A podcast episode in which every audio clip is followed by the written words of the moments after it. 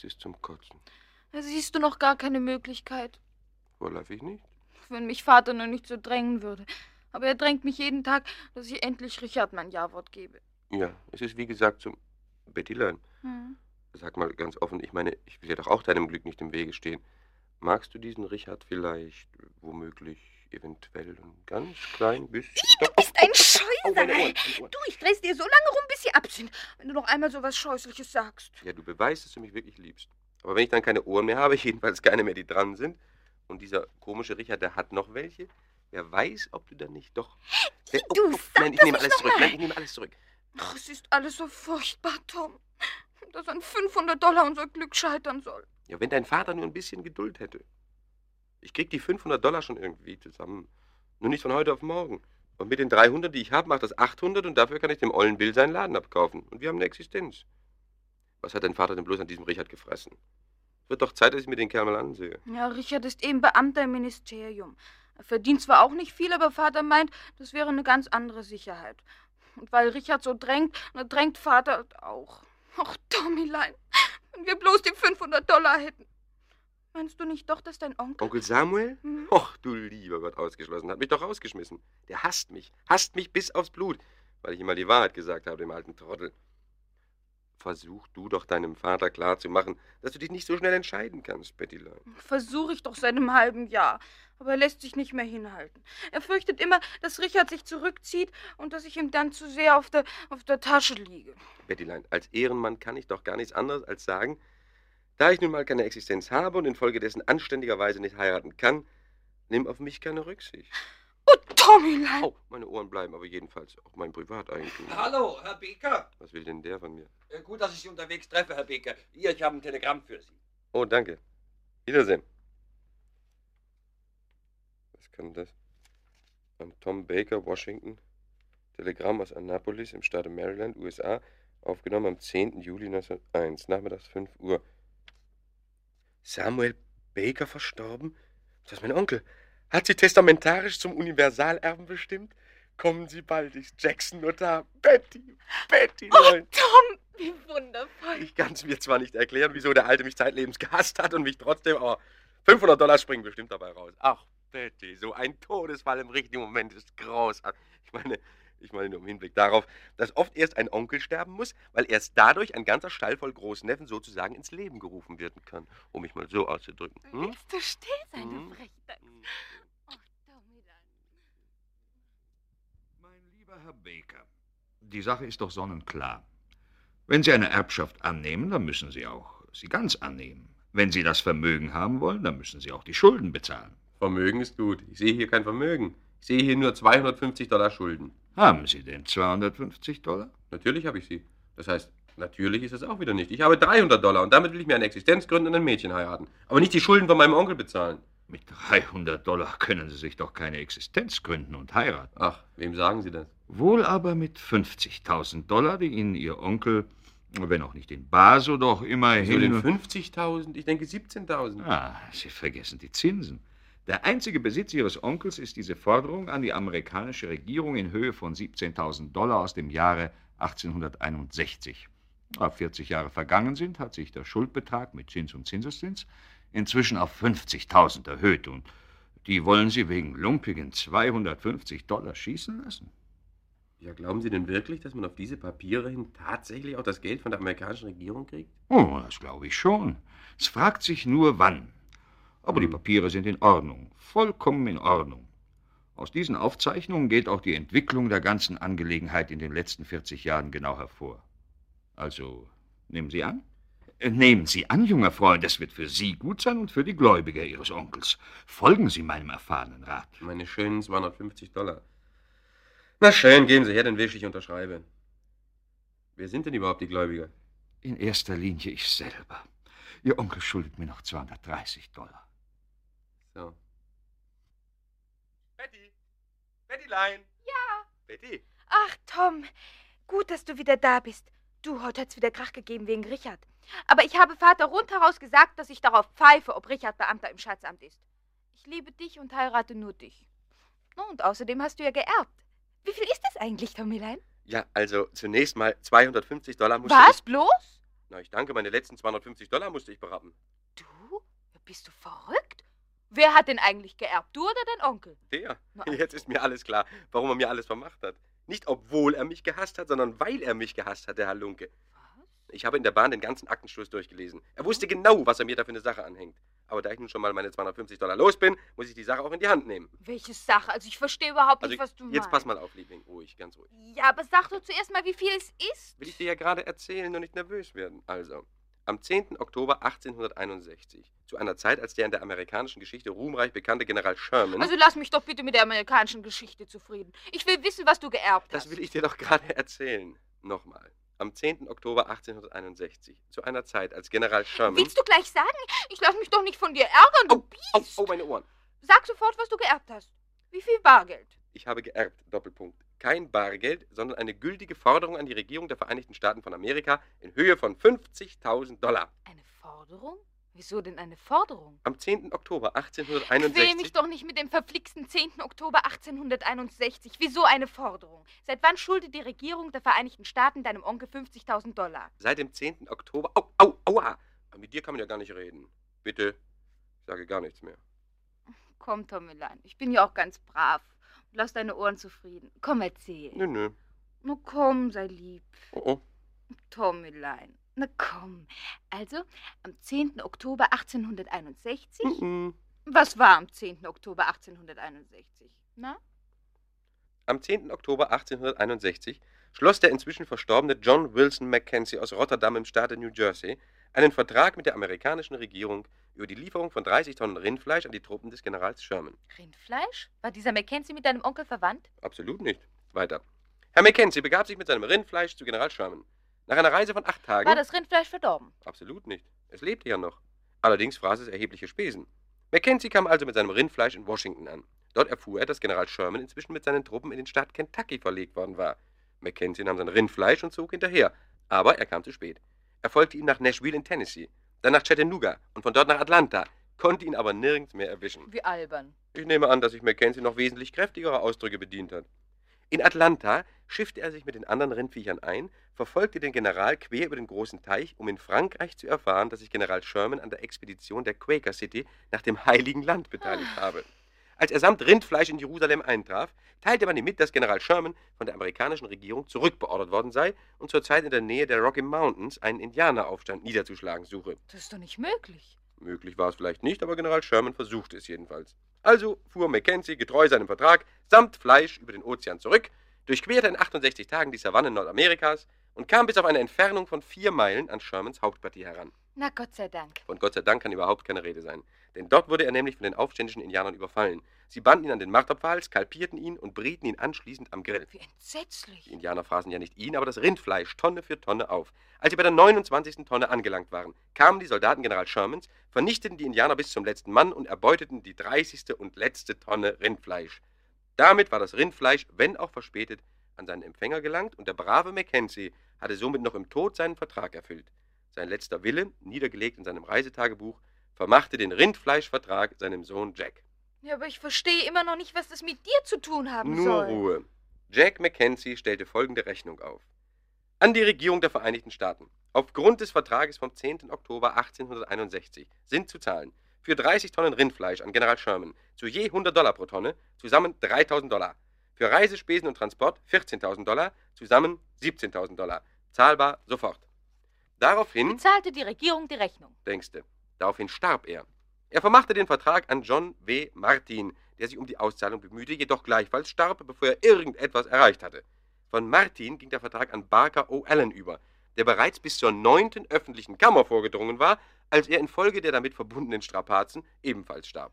Er vermachte die Ansprüche aus dem Vertrag einem Verwandten namens Hopkins, der noch vier Wochen und zwei Tage lebte und bisher den Rekord aufstellte, indem er bis zur zwölften öffentlichen Kammer vordrang. Gemäß seinem letzten Willen kam der Vertrag an seinen Onkel, Oscar Obadiah Johnson. Er rieb sich schnell daran auf. Seine letzten Worte waren: Weint nicht um mich, ich scheide gern. Der Vertrag wechselte noch siebenmal den Besitzer. Sie starben sämtlich. Der letzte, oder genauer gesagt, der vorletzte Besitzer war mein Onkel Samuel, der mich immer bis auf den Tod gehasst hat. Und diesen Vertrag.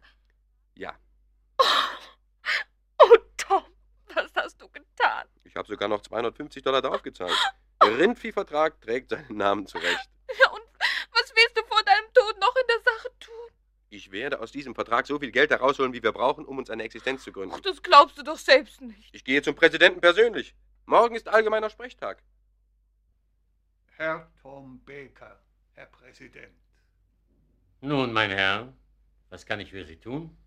Herr Präsident, am 10. Oktober 1861 hat John Wilson Mackenzie aus Rotterdam im Staate New Jersey mit der Regierung der Vereinigten Staaten schriftlich vereinbart, insgesamt 30 Tonnen Rindfleisch an General Sherman zu liefern. Und nun hat... Mein lieber Herr, alles was wahr ist, aber mit derartigen Dingen kann ich mich nun wirklich nicht beschäftigen. Es war mir ein Vergnügen, Sie kennenzulernen, Herr Becker. So, der nächste Herr, bitte. Herr William Fleig. Herr Tom Baker möchte Sie sprechen, Herr Staatssekretär. Was will er denn? Er sagt, er kommt vom Herrn Präsidenten. Na schön, dann schnell. Der Herr Staatssekretär lässt bitten. Aber fassen Sie sich bitte kurz. Ganz kurz, die Sache ist ja auch völlig unkompliziert. Guten Morgen, Herr Staatssekretär. Mein Name ist Baker. Äh, Guten Morgen, Herr Baker. Was kann ich für Sie tun? Befehl, Euer Exzellenz. Am 10. Oktober 1861 hat Herr John Wilson Mackenzie aus Rotterdam im Staate New Jersey mit der Regierung der Vereinigten Staaten vertraglich vereinbart, insgesamt 30 Tonnen Rindfleisch an General Sherman zu liefern. Und dieses Rindfleisch, ich meine, dieses Rindfleisch. Damit ist die Sache schon völlig klar, mein lieber Herr Baker. Ja, den Eindruck habe ich auch. Das Staatssekretariat für Auswärtiges ist für Rindfleischverträge nicht zuständig. Ja, aber diese Rindviecher waren doch zum Teil auch im Ausland. Solange Sie es nicht auf Diplomatenpass waren, sind wir hier, wie gesagt, nicht zuständig. Versuchen Sie es doch einmal bei der Marine. Bei der Marine? Ja, ausgezeichnet. Vielen Dank. Verzeihen Sie die Störung. Die Marine wird den doch bestimmt nicht bearbeiten. Das soll sie auch nicht. Aber die Idioten schicken mir dauernd unmögliche Leute, die mir die Zeit stehlen. Na, und da schicke ich Ihnen den da. Herr Direktor, Herr Präsident, Euer Exzellenz, am 10. Oktober 1861 hat Herr John Wilson Mackenzie Was denn? Sie sind das? Sind Sie jetzt mit Ihrem mörderischen Rindfleischvertrag schon auf mich verfallen? Ganz Washington zittert vor Ihrem Auftauchen. Ich habe nichts, aber auch gar nichts mit Ihrem Rindfleisch zu tun, mein Herr.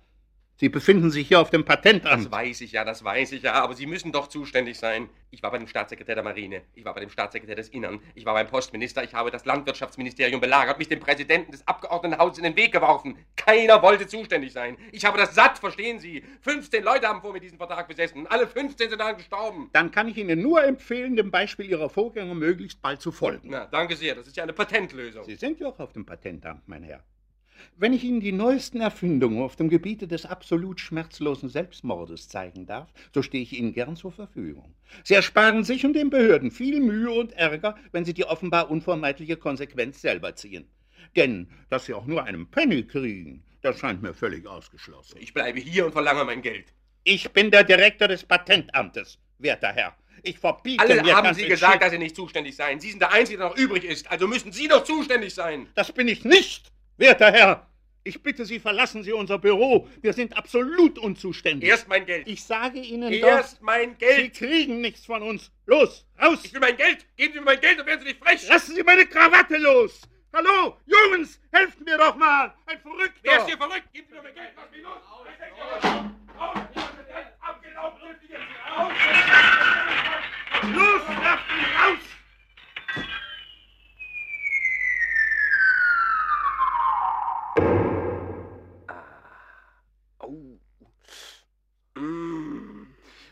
Was ist denn mit Ihnen los, mein Herr?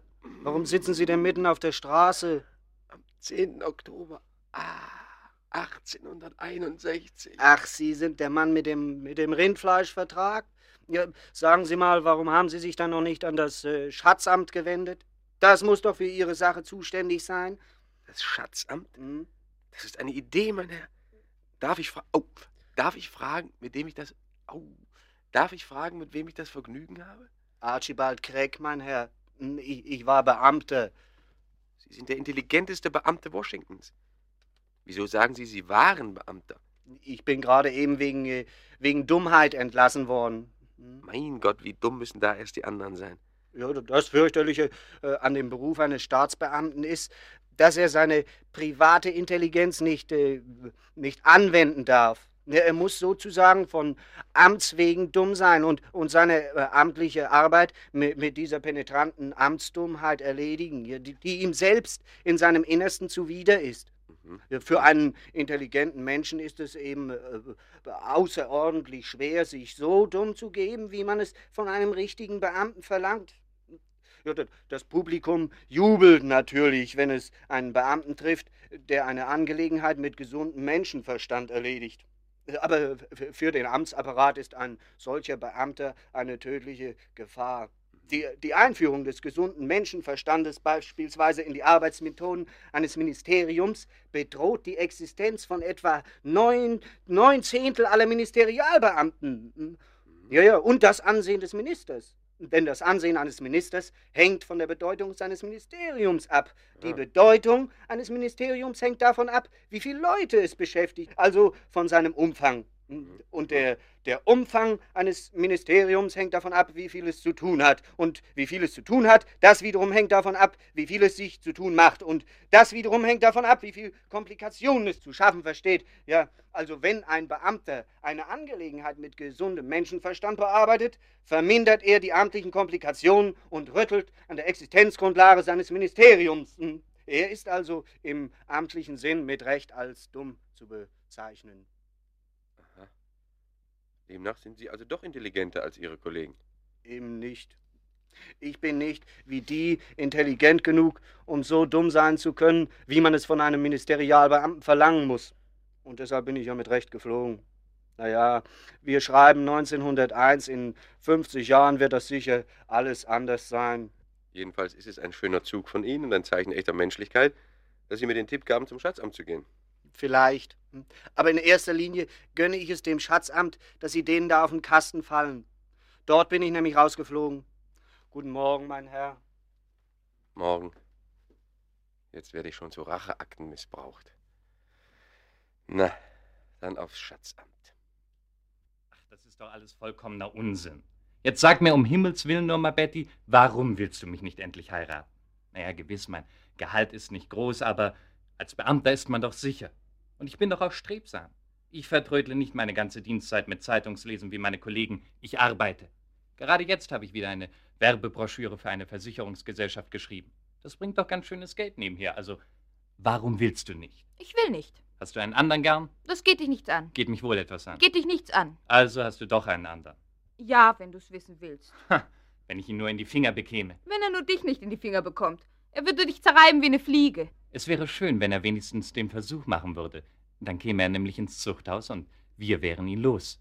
Aber wenn ich ihn in die Finger kriege, würde ich ihn auf meine Art zerreiben, ohne dass ich dafür ins Zuchthaus käme. Da gibt es einen einfachen Weg, Was für einen Weg? den Dienstweg. Du bist gemein. Oh, beim Rivalen schreckt man von nichts zurück. Dein Heini kann von Glück sagen, dass er nichts mit dem Schatzamt zu tun hat. Oder hat er etwa doch? Kleine Steuerhinterziehung oder so? Ja, er, er hat mit dem Schatzamt zu tun. Morgen früh muss er hin. Was? Zu uns? Wer ist es? Was will er denn? Was hat er angestellt? Er hat was Furchtbares angestellt. Tatsächlich? Wie schön. Ich meine, Richard, kannst du ihm nicht helfen? und wie ich ihm helfen werde. Wie heißt er? Er ist äh, der Mann mit dem Rindfleischvertrag. Was? der? Und der kommt morgen zu uns? Oh, na, warte, mein Sohn. Oh, das ist ja großartig, großartig. Ach, du bist gemein. Ich kann dich nicht mehr sehen. Gegen sechs kannst du seine Leiche abholen. Oh, du, du, du.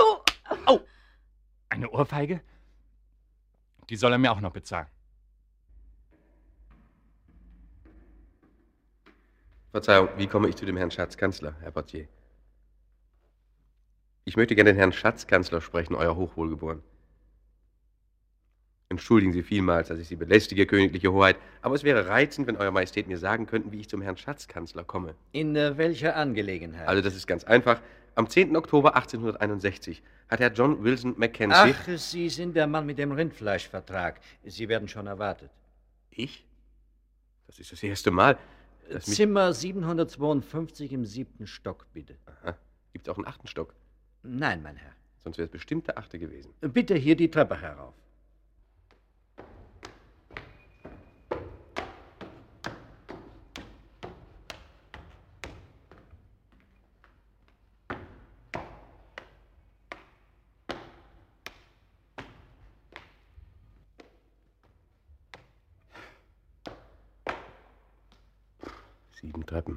Zeug.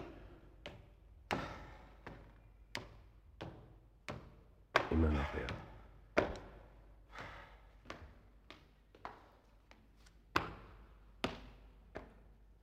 So Häuser sollte man gar nicht bauen. Gott sei Dank oben. Natürlich am anderen Ende vom Gang. Hier.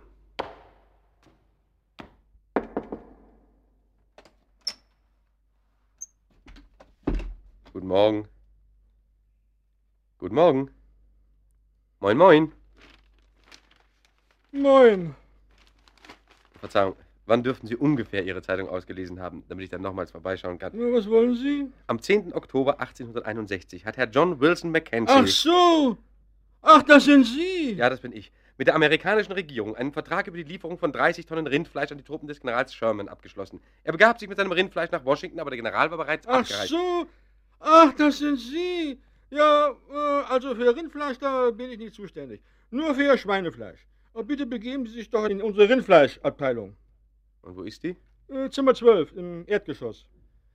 Wie nett. Moin.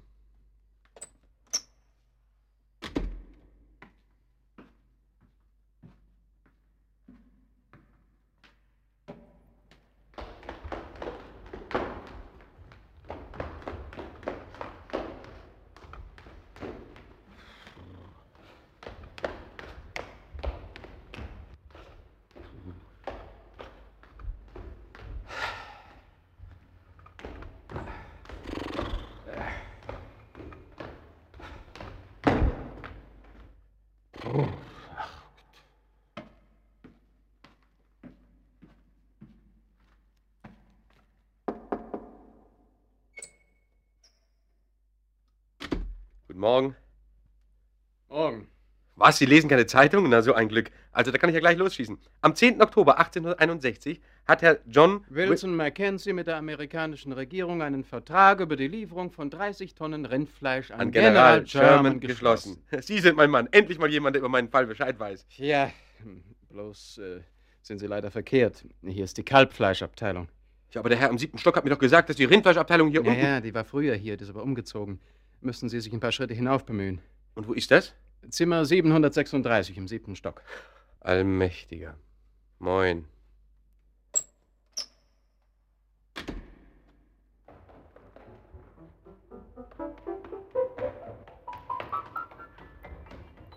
Verzeihung, am 10. Oktober 1861 schloss Herr John Wilson Mackenzie mit der amerikanischen Regierung einen Vertrag. Da bemühen Sie sich doch bitte in die Vertragsabteilung. Zimmer 58 im Erdgeschoss.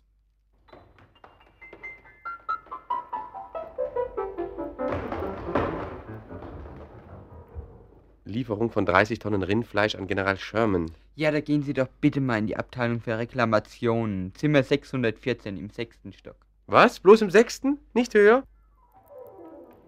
Zimmer 318 im dritten Stock. Zimmer 504 im fünften Stock. Zimmer 101 im ersten Stock. Zimmer 960 über dem Dachboden. Zimmer 212 im zweiten Stock. Zimmer 718 im siebten Stock. Zimmer 000. Zimmer 000 im Keller. Zimmer 318 im Stock. Zimmer 005 im fünften Stock. Zimmer 101 im ersten Stock. Im Jahre Mackenzie, äh, im Jahre 1800 Rindfleisch schloss General Sherman mit 30 Tonnen Mackenzie einen Dings da und die Dings waren schon gar nicht mehr Rindfleisch. Denn jetzt sagen Sie bloß nicht, dass ich nochmal in den Keller oder in den neunten Stock muss oder aufs Dach. Seit sieben Stunden. Unausgesetzt. Ja, ja, also warten Sie mal da drüben, bitte.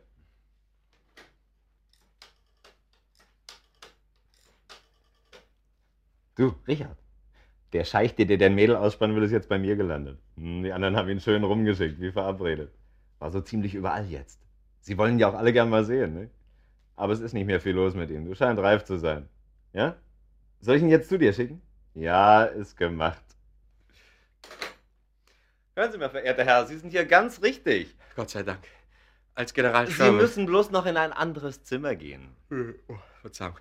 Ich tue ja seit heute Morgen nichts anderes. Wie viele Stockwerke höher? Auf der gleichen Etage. Zwei Zimmer weiter, bitte. Auf der gleichen. E das ist nicht wahr, das hören Sie mal, das, das ist doch nicht möglich. Da müssen Hier, Sie sich irren. bitte. Diese Tür dort.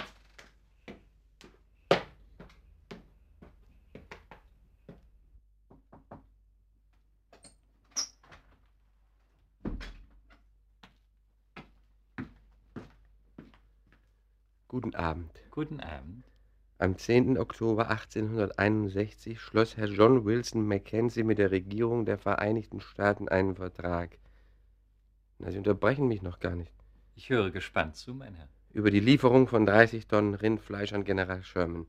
Ging mit seinem Rindfleisch nach Washington, Sherman schon weg. Er hinterher, Kentucky, Tennessee, über den Ozean nach Jerusalem wieder zurück, quer durch Amerika, vier Meilen vor sein Hauptquartier, Indianer überfallen, Rindfleisch aufgefressen, eine Tonne über an Sherman, macht 3000 für Rindfleisch, 14.000 für Spesen mit Zinsen 50.000 Dollar. Kann ich die bei Ihnen abholen? Jawohl, mein Herr. Selbstverständlich. Nein! Oh.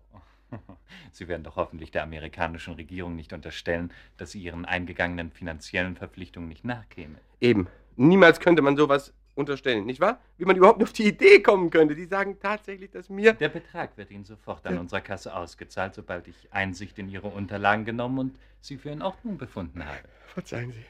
Verzeihen Sie, ich bin so gerührt. Ich. Mir schwimmt alles vor den Augen. Ich, ich muss. Ich tue sonst nie sowas. Denken Sie bitte nichts Falsches von mir. Ich muss Sie küssen.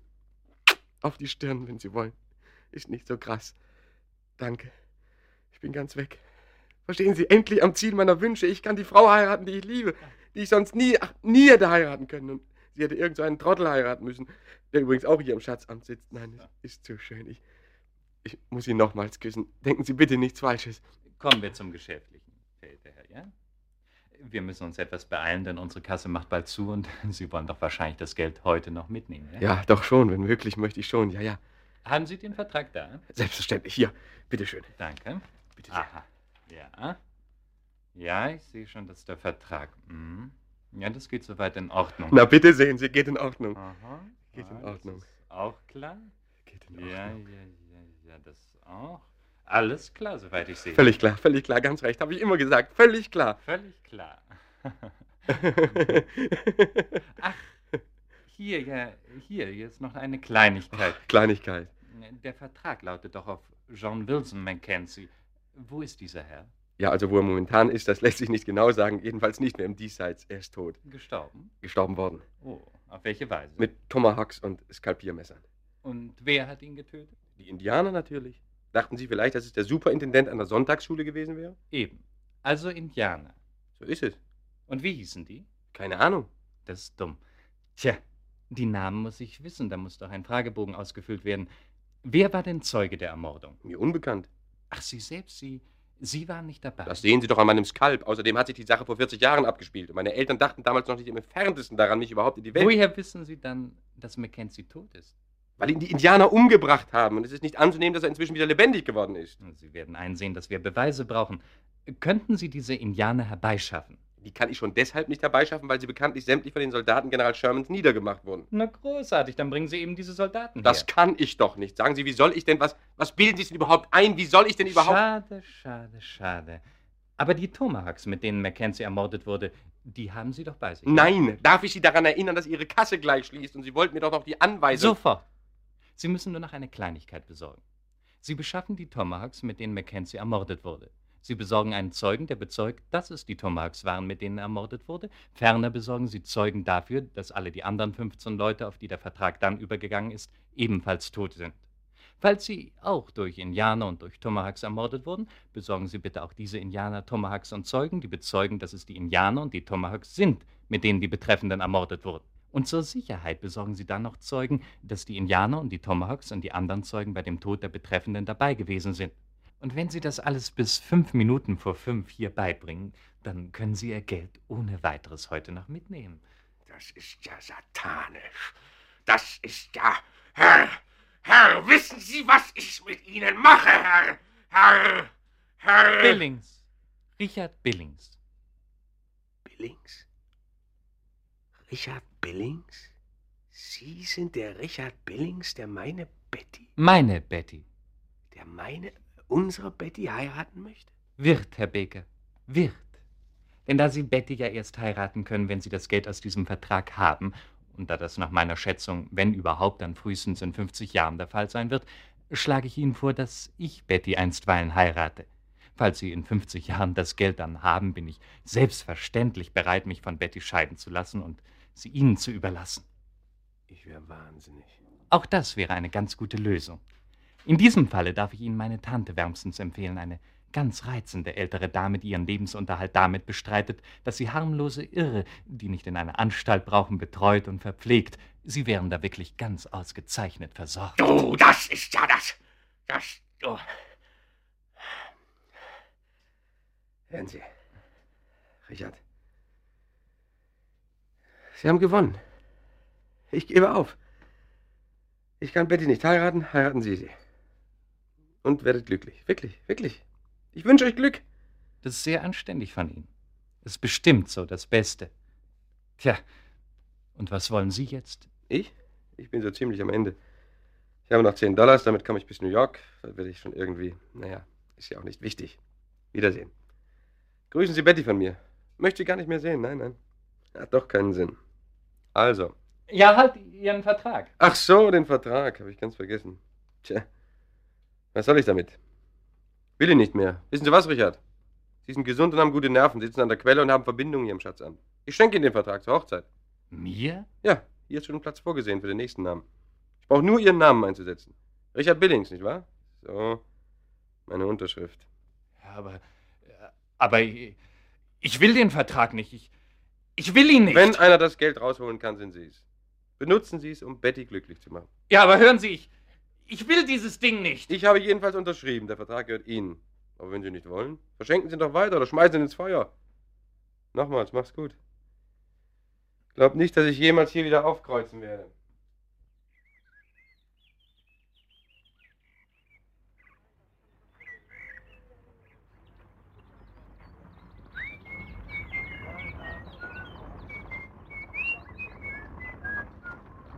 Das Haus ist auch neu. Ganz verändert die Straße. Was in einem Jahr so alles gebaut wird. Jetzt bin ich aber doch gespannt, ob sie überhaupt noch hier. Da vorne.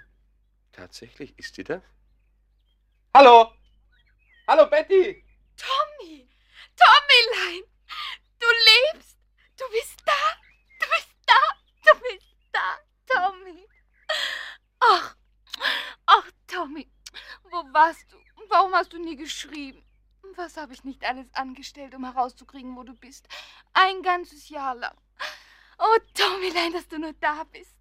Ja, ja, äh, ja, ja, bist du denn nicht verheiratet? Nein. Und du liebst mich womöglich noch? Womöglich? Au, au, au, au, au, meine Ohren. So wie du mir die Ohren rumdrehst, liebst du mich noch genau wie früher. Ja, Tom. Und du würdest mich heiraten? Auch ohne 500 Dollars. Ich bin ja jetzt volljährig. Du Schäfchen, ich habe hier 2000 in der Tasche. Wie kommst du denn zu 2000 Dollars? Ja, Moment, Moment.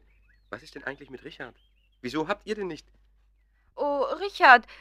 Richard hat sich bald nachdem du weg warst nicht mehr für mich interessiert. Er war hinter der Tochter des Schatzkanzlers her, obwohl jeder wusste, dass nur ein Schwiegersohn mit viel Geld für den Alten in Betracht kam. Und es wurde auch nichts. Tja, und dann passierte die Sache mit ihm. Welche Sache? Oh, wir haben für ihn gefürchtet, aber es geht ihm schon wieder besser. Ob er natürlich jemals wieder ganz. Er lebt bei seiner Tante ganz in der Nähe. Sie versorgt ihn so lieb. Oh, um diese Zeit gehen Sie übrigens hier immer vorbei. Da kommen Sie gerade. über den Ozean gefahren. und, und dann quer über die Savannen. Na, schau, Richard, da ist ja Fräulein Betty. Guten Tag, Fräulein Betty. Guten Tag. Was für ein schöner Tag heute. Und am 10. Oktober 1861 hat das Rindfleisch mit der amerikanischen Regierung. Na komm, Richard, da gibt Fräulein Betty schon die Hand. Sag hübsch guten Tag. Und das Rindfleisch hat mit der amerikanischen Regierung einen Vertrag gemacht. Na, lassen wir ihn. Heute interessiert ihn nichts. Lassen Sie sich nicht stören, Fräulein Betty. Wiedersehen. Wiederschauen. Na komm, Richard. Das Rindfleisch hat aber doch mit der amerikanischen Ist schon Regierung. gut. Na komm, na komm. Na, da schlag doch einer lang hin. Auf diese Pointe wäre ich aber wahrhaftig nicht gekommen. Was für eine Pointe. Wieso, was meinst du? Na, dass dieser arme Tropf, der mich gerne zum Pensionär bei seiner Tante gemacht hätte, jetzt selber über diesen Vertrag einen Klaps gekriegt hat. Ich habe nämlich in New York einen Verleger gefunden. Der hat mir gesagt, schreiben Sie mir mit allen Details auf, was Sie mit dem Rindfleischvertrag erlebt haben. Ha, genau, mit allen Einzelheiten. Na, das habe ich getan und da hat er gesagt, das ist die beste Story, die ich jemals einer Partei für den Wahlkampf verkaufen konnte. Und vor allem, die veraltet nicht. Die kann man bei jedem Wahlkampf wieder loswerden. Und hat mir 2000 Dollar auf den Tisch gezahlt. Ist ja Und toll. was glaubst du, was er noch gesagt hat? Ich würde noch 300 Dollar mehr zahlen, wenn die Geschichte eine ganz unerwartete Pointe hätte. Na, jetzt haben wir doch die Pointe. Schon wieder 300 Dollar verdient. Unser Richard. Rindfleisch hat mit der Regierung Vertrag. Ja, aber ist das nicht eine bisschen grausame Pointe? Macht doch nix für einen Wahlkampf. Je döller, je besser. Zumal ja sowieso, liebe Hörer, die ganze Geschichte von A bis Z erlogen ist. Naja, wie so viele Geschichten im Wahlkampf. Im amerikanischen meine ich. Nur da.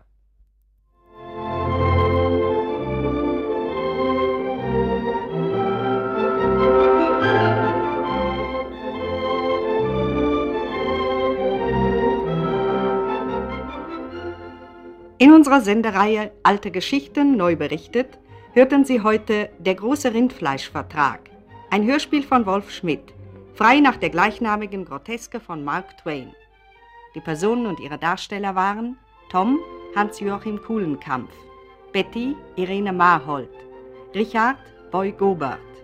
Ferner wirkten mit Herbert Ebelt, Egon Zehlen, Walter Griesmann, Lars Doddenhof, Renate Zillessen, Rudolf Ried, Uwe Dallmayr, Theo Ennisch, Wolfgang Wieger und Sophie Koseus. Die Spielleitung hatte Wolf Schmidt.